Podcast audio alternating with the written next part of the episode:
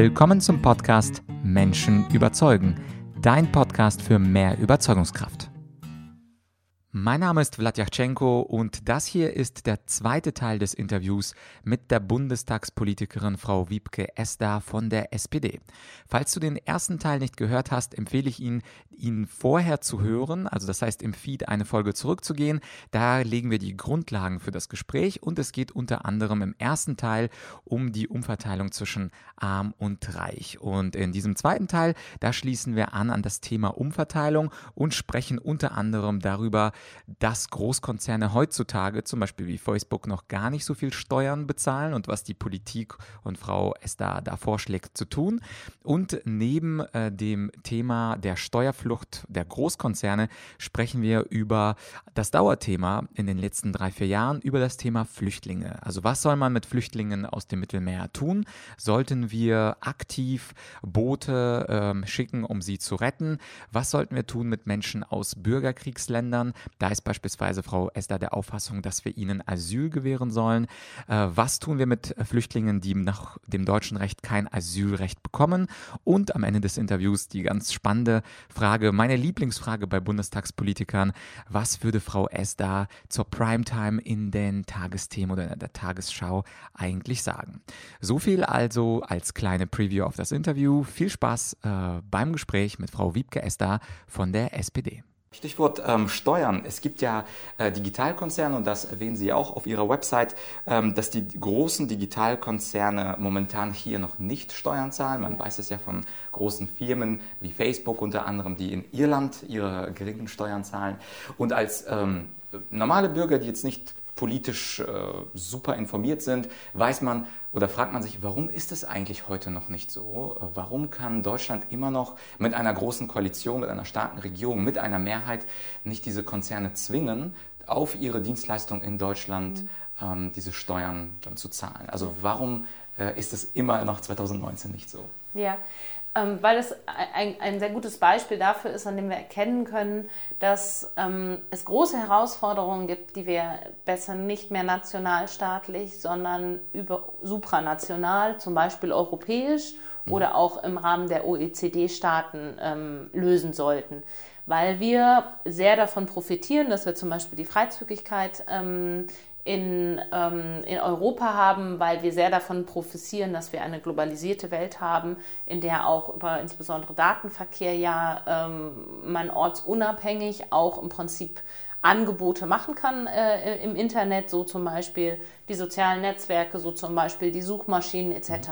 So und dann ähm, müssen wir einfach erkennen, dass diese Unternehmen sich dann einfach sehr ortsunabhängig den günstigen Standort also steuergünstigen Standort aussuchen können, weil es nicht mehr so darauf ankommt, wie wir das vor 100 Jahren noch hatten, dass die Waren dort angeliefert werden müssen, wo die Fabrik steht und dann etwas produziert wird, was dann auch abtransportiert wird. Und da ist es unheimlich schwer, dass die noch sehr stark im nationalen Denken verharrten Regierungen sich auf etwas Gemeinsames einigen. Mhm. Das heißt aber, dass wir da jetzt Druck machen müssen, dass das besser gelingt, wirklich zeitnah gelingt. Und ich bin überzeugt davon, dass eine richtig große Lösung die beste wäre, also möglichst viele Staaten, zum Beispiel alle OECD-Staaten, daran einzubinden. Da ist aber Irland wahrscheinlich nicht ganz dafür, weil sie ja momentan vom Status quo profitieren. Ja, und Irland ist ja sogar Teil der Europäischen Union. Das wäre ja nochmal wieder eine, eine, kleinere, ähm, ein, eine kleinere Gruppierung von Ländern, die sich da, ähm, äh, die sich da einfindet. Also am, am, besten wäre es, wenn wir eine größere Lösung finden aller OECD-Staaten. Wenn das nicht möglich ist, müssen wir auf europäischer Ebene gucken. Mhm. Aber es muss auch klar sein, nur wenn es einzelne Länder auf europäischer Ebene, beispielsweise Irland, gibt, dann haben wir, glaube ich, innerhalb der EU ganz gute Argumente, weil man ja auch an anderen Stellen verwoben ist, Stichwort irgendwie gemeinsame Finanzierung von Projekten etc. Mhm. mhm. Aber wenn es nicht geht, und das ist genau das Problem. 2019 ist immer noch Im der Fall. Facebook gibt es ja schon ein paar Jahre. Dann muss man, genau, dann ja. muss man hingehen und sagen, mit welchen Ländern können wir das jetzt gemeinsam machen. Und dann müssen sich starke Länder zusammenschließen, die in der Sache einig sind und die in der Sache einen gemeinsamen Vorschlag machen. Und dann kann man nicht sagen, weil ein Land in der Europäischen Union Widerspruch einliegt und man Einstimmigkeitsprinzip hat, darf es nicht mehr daran scheitern. Ja, wobei das Problem hier wahrscheinlich wird sein, dass Steuern immer noch national geregelt werden. Also die EU darf ja bisher keine Steuersätze festlegen. Also Brüssel ja. kann nicht sagen, für Deutschland legen wir jetzt mal einen neuen Spitzensteuersatz fest. Ja. Und ich glaube, das ist ja die Krux, dass genau. es gut wäre, wenn sich Staaten freiwillig darauf einigen, ja. aber man kann heutzutage Irland einfach nicht zwingen, seinen Steuersatz für Körperschaften äh, anzuheben. Genau. Da, sind, da, beißt sich quasi die Quatsch in den Schutz. Ja, man kann das nicht festlegen. Das ist das, die eine Herausforderung, die man hat und die mhm. Schwierigkeiten. Mhm. Die andere ist, dass wir eigentlich ähm, für das Geschäftsmodell, dass man allein mit Daten, dass Daten so wertvoll sind, dass damit Geschäfte gemacht werden, unheimlich schwer zu fassen ist, weil es kein Produkt ist, was dann in dem Land produziert wird, wo die Fabrik steht, wo das Unternehmen ansässig ist. Also die Frage im Prinzip, wenn ein Unternehmen wie Google oder wie Facebook einen Firmensitz in den USA hat oder auch in Irland hat oder in einem bestimmten Land einfach hat, mhm. aber die Daten werden in einem ganz anderen Land generiert, denn für den Verkauf, für Werbung ähm, und ähm, der Verdienst, der in Deutschland gemacht wird, wird ja mit den deutschen Daten gemacht. Mhm. Wenngleich das Unternehmen da nicht sitzt. Da sind wir auch in der Steuersystematik so, dass die auch international noch eine andere Systematik hat und man mhm. sich darüber überlegen muss, wie man dann die, ob man die gesamte Systematik aufweichen will oder ob man eine neue Form der Steuer dafür dann erfindet. Und mhm. Da müssen wir Paul das, Kirchhoff fragen, der ist der Steuerexperte. Ja, aber ich glaube nicht, dass dann alle die Meinung von Paul Kirchhoff irgendwie teilen. Mhm. Ähm, was auf jeden Fall klar ist, ist, dass im Prinzip die Diskussion über diese Systematik natürlich auch nochmal Zeit in Anspruch nimmt und es mhm. darum wieder ein bisschen schwieriger macht. Ja. Aber gut Ding will Weile haben, vielleicht klappt das ja in den nächsten fünf bis zehn bis 20 Jahren? Naja, ich denke ehrlich gesagt, ähm, dass wir da schon Lösungsvorschläge im Laufe des Jahres noch bekommen müssen. Okay. Weil dafür drängt die Zeit wirklich. Ich glaube, da würden alle Zuhörer sagen, ja. wäre gut. ja. Ähm, und ein letztes Thema jetzt, wo wir uns quasi über äh, den Mittelstand mit der Progression unterhalten haben und über die Reichen, die Digitalkonzerne, würde ich gerne zu den Schwächsten der Schwachen kommen, und zwar ja. zum Thema Flüchtlinge und Migration. Ich habe auch auf Ihrer Webseite den Satz gelesen, dass wir die geflüchteten Menschen menschenwürdig versorgen sollten. Und das geht nur gemeinsam in Europa und das geht nicht auf äh, Schultern von Einzelnen. Ja. Da kommt das Thema als quasi Leitmotiv ihrer Politik wieder zurück. Wie, wie ist Ihre, Ihre Meinung, mit diesen äh, Flüchtlingen zu versorgen? Ich spreche ja auch mit Vertretern anderer Parteien, unter anderem auch mit den Vertretern der AfD. Die haben da eine sehr klare Meinung ähm, des äh, schnellen Abschiebens, vor allem dann, wenn kein Asyl gewährt wurde. Wie ist da Ihre Position mit diesen, also wenn Sie schreiben, Menschen würde ich versorgen, ist die Frage, was meinen Sie genau damit ja. und was sollte mit den Flüchtlingen passieren, die hier kein Asyl bekommen? Ja, also das sind ja ganz viele verschiedene Fragen, das ist ein Riesenthemenkomplex. Für mich ist erstmal das Wichtigste, ähm, dass wir ähm, Menschen im Mittelmeer nicht mehr sterben lassen. Also, dass wir eine ähm, ehrliche und ordentliche Form von staatlicher Seenotrettung haben und bis die an den Start geht, die zivile Seenotrettung mhm. nicht mehr daran gehindert wird, Menschen vor dem Ertrinken zu retten. So, das ist erstmal der Grundsatz. Mhm. das gehört für mich zu dem Thema Versorgung auch ähm, dazu, weil wir eine Verantwortung haben, dass wir nicht Menschen bewusst sterben lassen. Mhm. Das ist der, der erste Punkt. Der zweite Punkt ist dann, dass die Frage ist, ähm, wie diese Menschen, die ja meistens dann in Südeuropa ankommen, wie die Europäische Union, die da in meinen Augen eine Gesamtverantwortung hat, damit umgeht.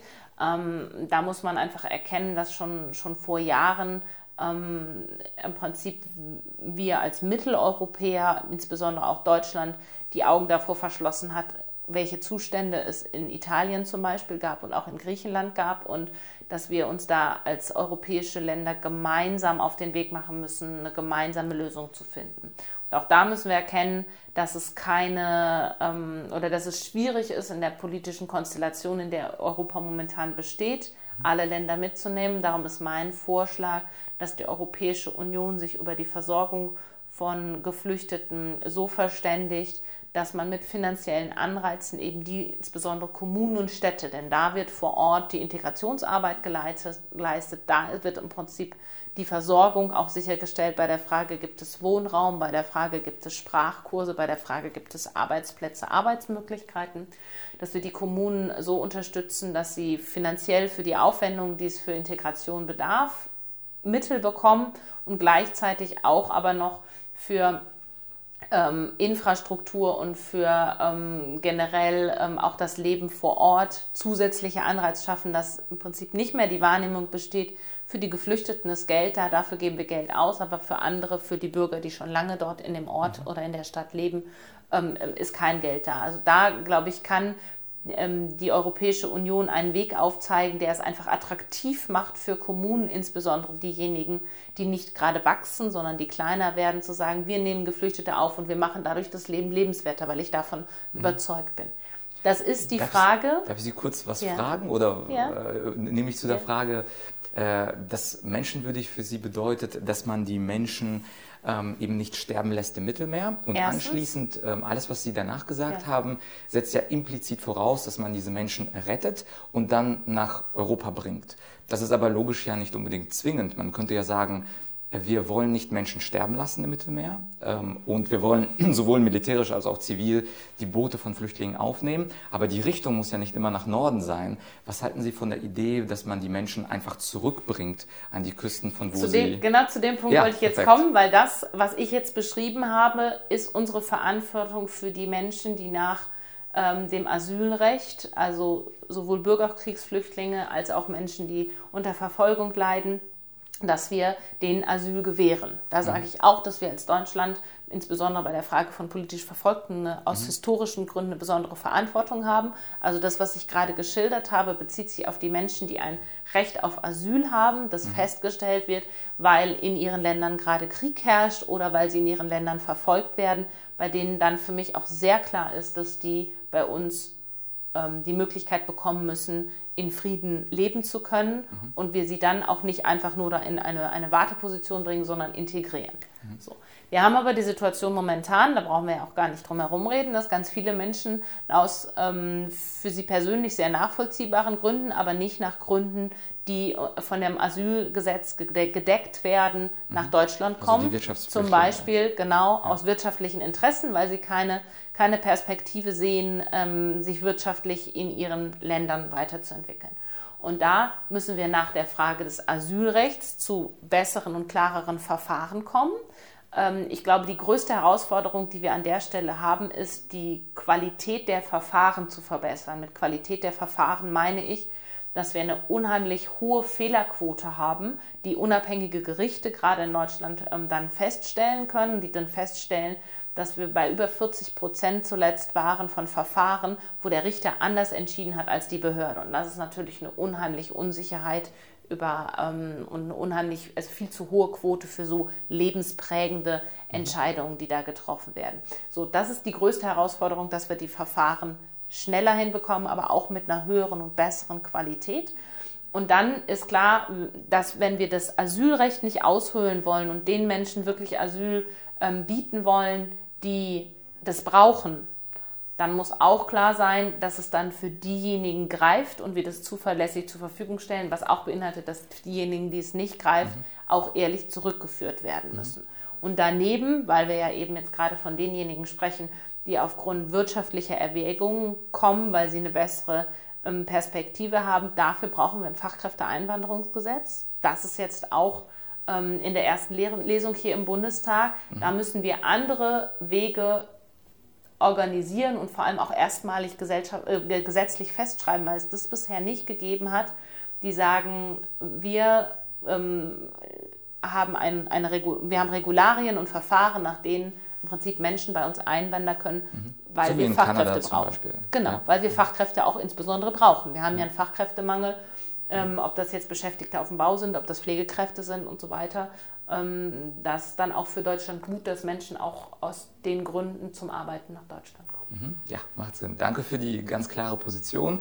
Und zum Schluss des Interviews, ähm, angenommen, Sie hätten ein oder zwei Minuten Sendezeit in der Tages Schau oder okay. irgendwo, also dass, dass Leute in Deutschland oder vielleicht sogar in Europa Ihnen zuhören. Welche Botschaft würden Sie, das muss jetzt nicht unbedingt mit dem Thema Flüchtlinge ja. oder Progression, worüber wir gesprochen haben, zu tun haben. Gibt es irgendwas, äh, angenommen, Sie hätten die Zeit, äh, was würden Sie den Menschen da draußen sagen? Es muss nicht unbedingt was Politisches sein, kann also was, auch was Unpolitisches sein. Was würden Sie den Menschen ähm, in dieser Situation sagen?